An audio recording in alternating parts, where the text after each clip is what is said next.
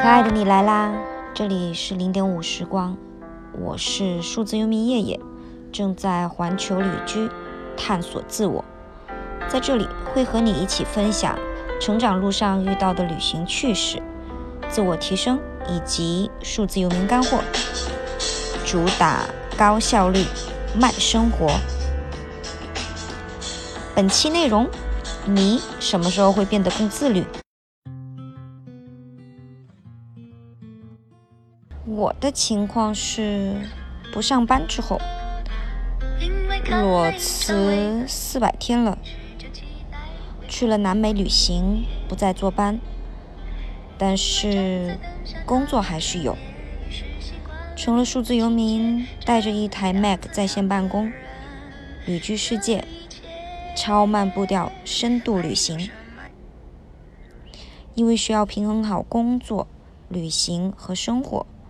所以没人管束之后，反而变得更自律了。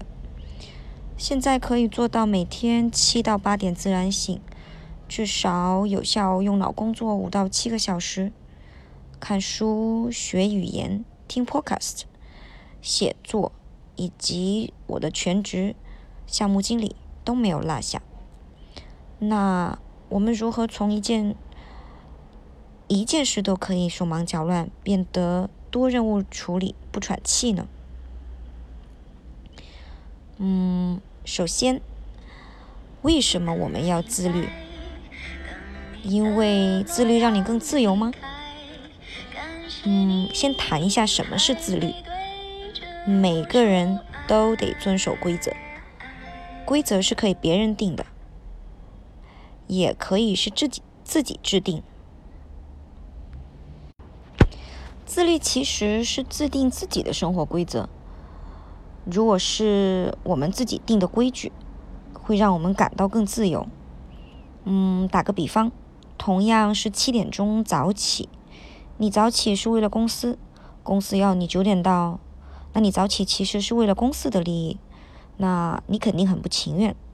但如果早上七点起床，只是为了给自己多留出三十分钟做早餐、冥想、听书。做一日计划等等，你的执行意愿会更强，因为偷了别人这段时间，这个时候别人还在呼呼大睡，九点到公司这件事可能也不会那么痛苦。你自己做主，做事更开心也更有效率，自律可以给你带来很大的自由感。那还有一个问题，早起才算自律吗？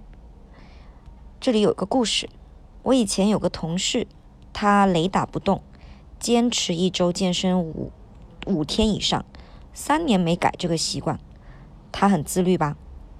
但他很讨厌早起，早上十点钟之前都很难见到精神的他。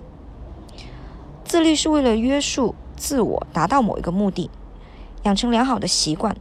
所以说，如果你早起只是为了刷剧，那不是自律，那是放纵。所以，自律的过程其实就是培养习惯的过程。那接下来我会给你分享六个习惯，教你如何走向自律。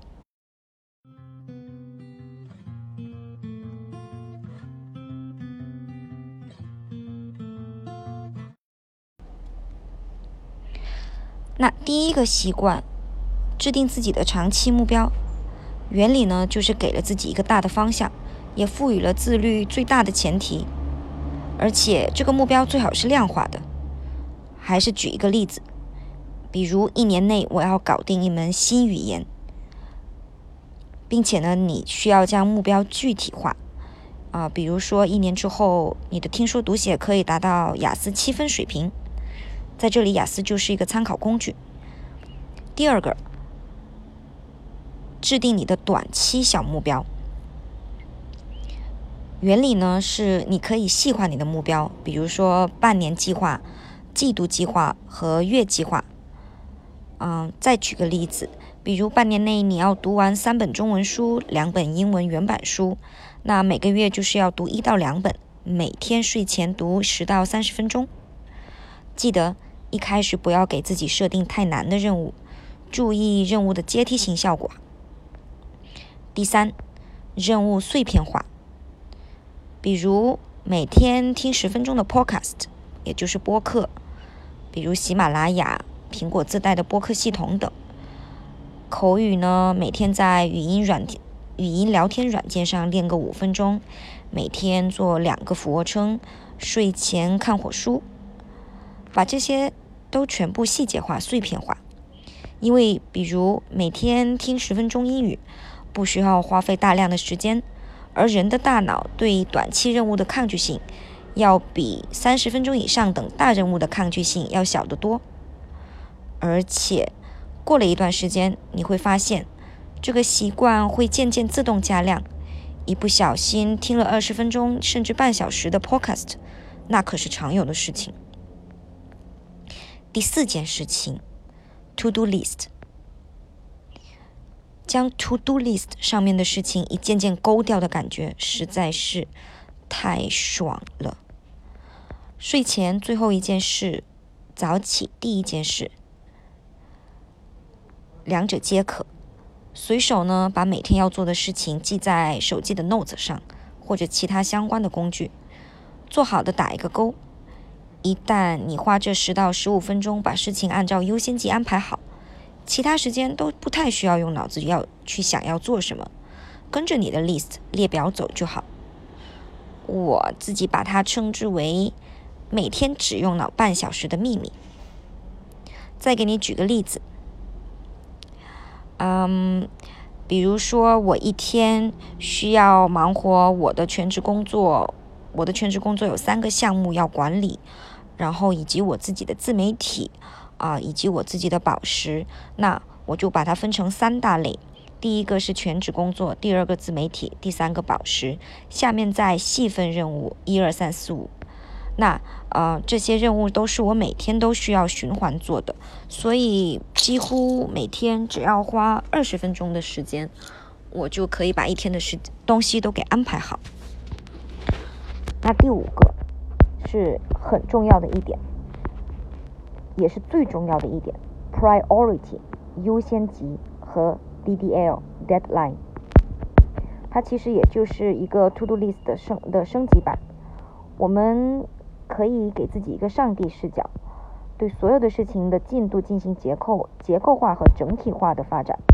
啊，这个在我的公众号野情夜夜上面文字版本有放图片。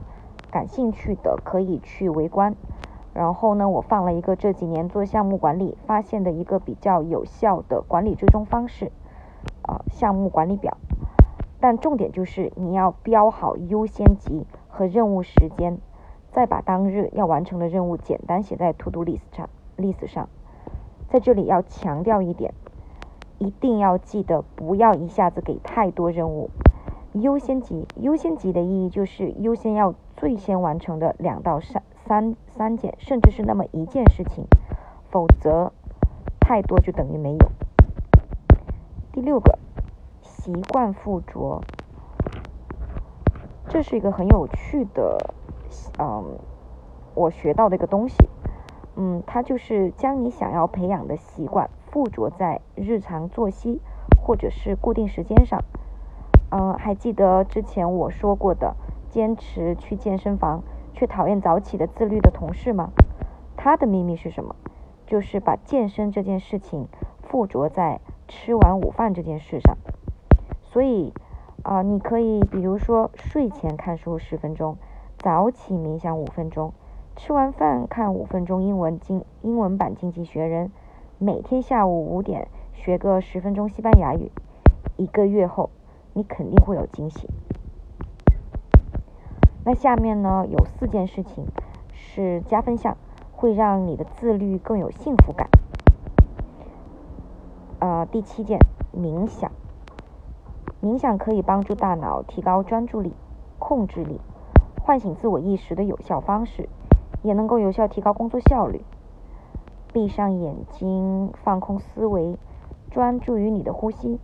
将所有的事情暂时放在一边，那种感觉真的是爽到爆，而且也不需要阻止自己的大脑什么都不想，就暂时把这些想法放在一边，悬浮在脑里，只专注在自己的呼吸上。深慢呼吸五到二十个，一开始可以从五个开始，再慢慢叠加。早起的时候、睡前或者工作累了都可以冥想，换换脑子。个人感觉比刷各种音某音的放松效果要好的更多。那现在的冥想工具也有很多，我在那个公众号上也有分享。呃，目前我用的是 Headspace，嗯，一我，但我的建议是你用一个 App 就已经足够了，掌握冥想的核心原理，你就可以接着自己走了。那第八个，极简生活，太舒服了。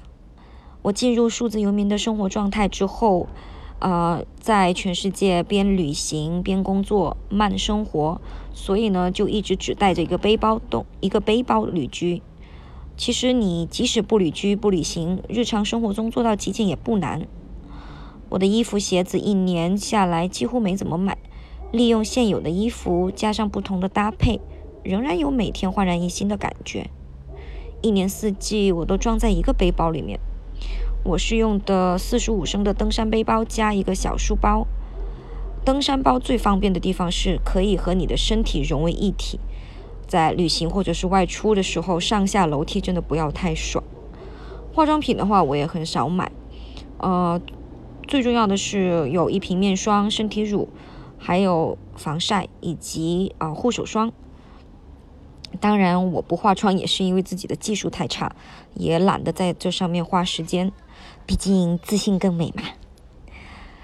所以呢，现在宁愿看一个小时书，也不太愿意花一个小时逛淘宝。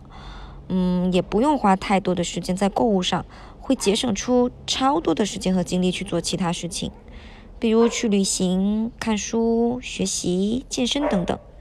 长期来看，真的是一个不错的、超棒的投资。背包旅居一年来，始终都只有这一个行李，只需一个包，随时自动停留的感觉，真的不要太爽。好。第九，放空。人的精力真的是有限的，累了真的需要放空自己。劳逸结合，一周里一到两天完全放松，周末去徒步，去一个艺术馆读一本书，和两三个好友喝喝小酒，喝喝下午茶，甚至在家看一部好电影，都是一件小幸事。我旅居世界差不多有四百五十多天，一年半。现在一周可能七天，用脑六天，每天不超过八小时，其实一般五个小时也够了。周日一天完全放空，不处理任何工作和社交。周一到周五呢是正常全职，啊，我是做市场营销。啊，数字营销，然后呢，下午和晚上的时间会处理宝石的事情，以及我的新媒体。啊，因为数字游民不受地点的限制，所以有时候我会找一个小岛度过办公的一周，周末便可以顺便放空。这也是数字游民的地理套利表现之一。当然要注意，这里的放空不等于放纵，有时候。啊，以前的我可能会选择以蹦迪或者到通宵的方式去解放自己，但是后面发现太频繁了，反而有一种空虚和无力感。嗯，我还是没有放弃蹦迪，但是小蹦怡情变好。上了年纪之后，这种疯狂的蹦迪时代只能拿来缅怀了。最后一个，第十个，也就是聪明的偷懒。我们是人，不是机器。我们都有惰性和享乐意识。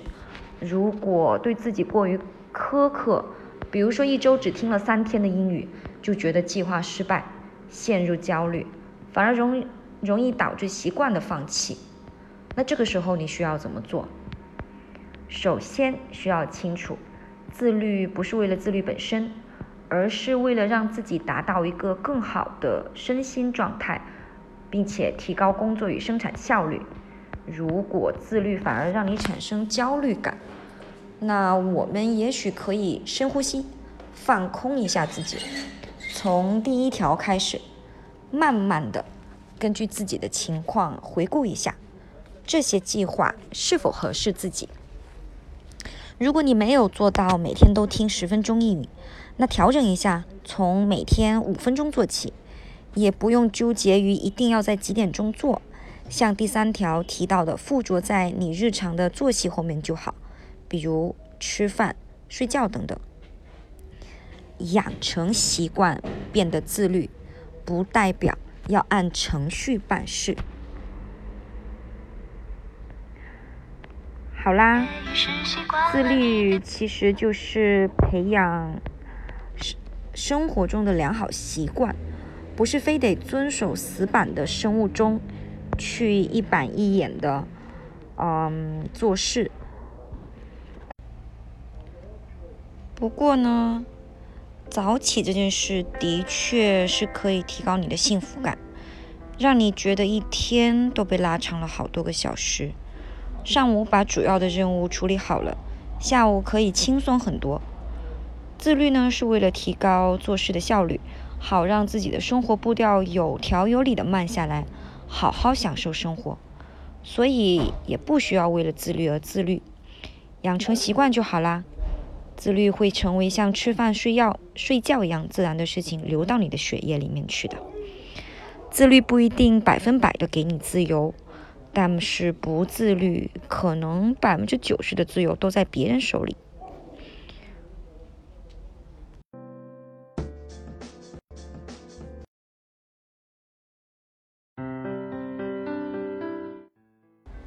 好啦，以上呢就是所有的内容。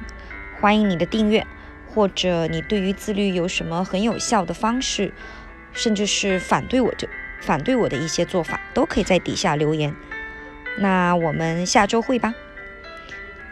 每周二晚上零点五时光，和你一起高效率慢生活。拜拜。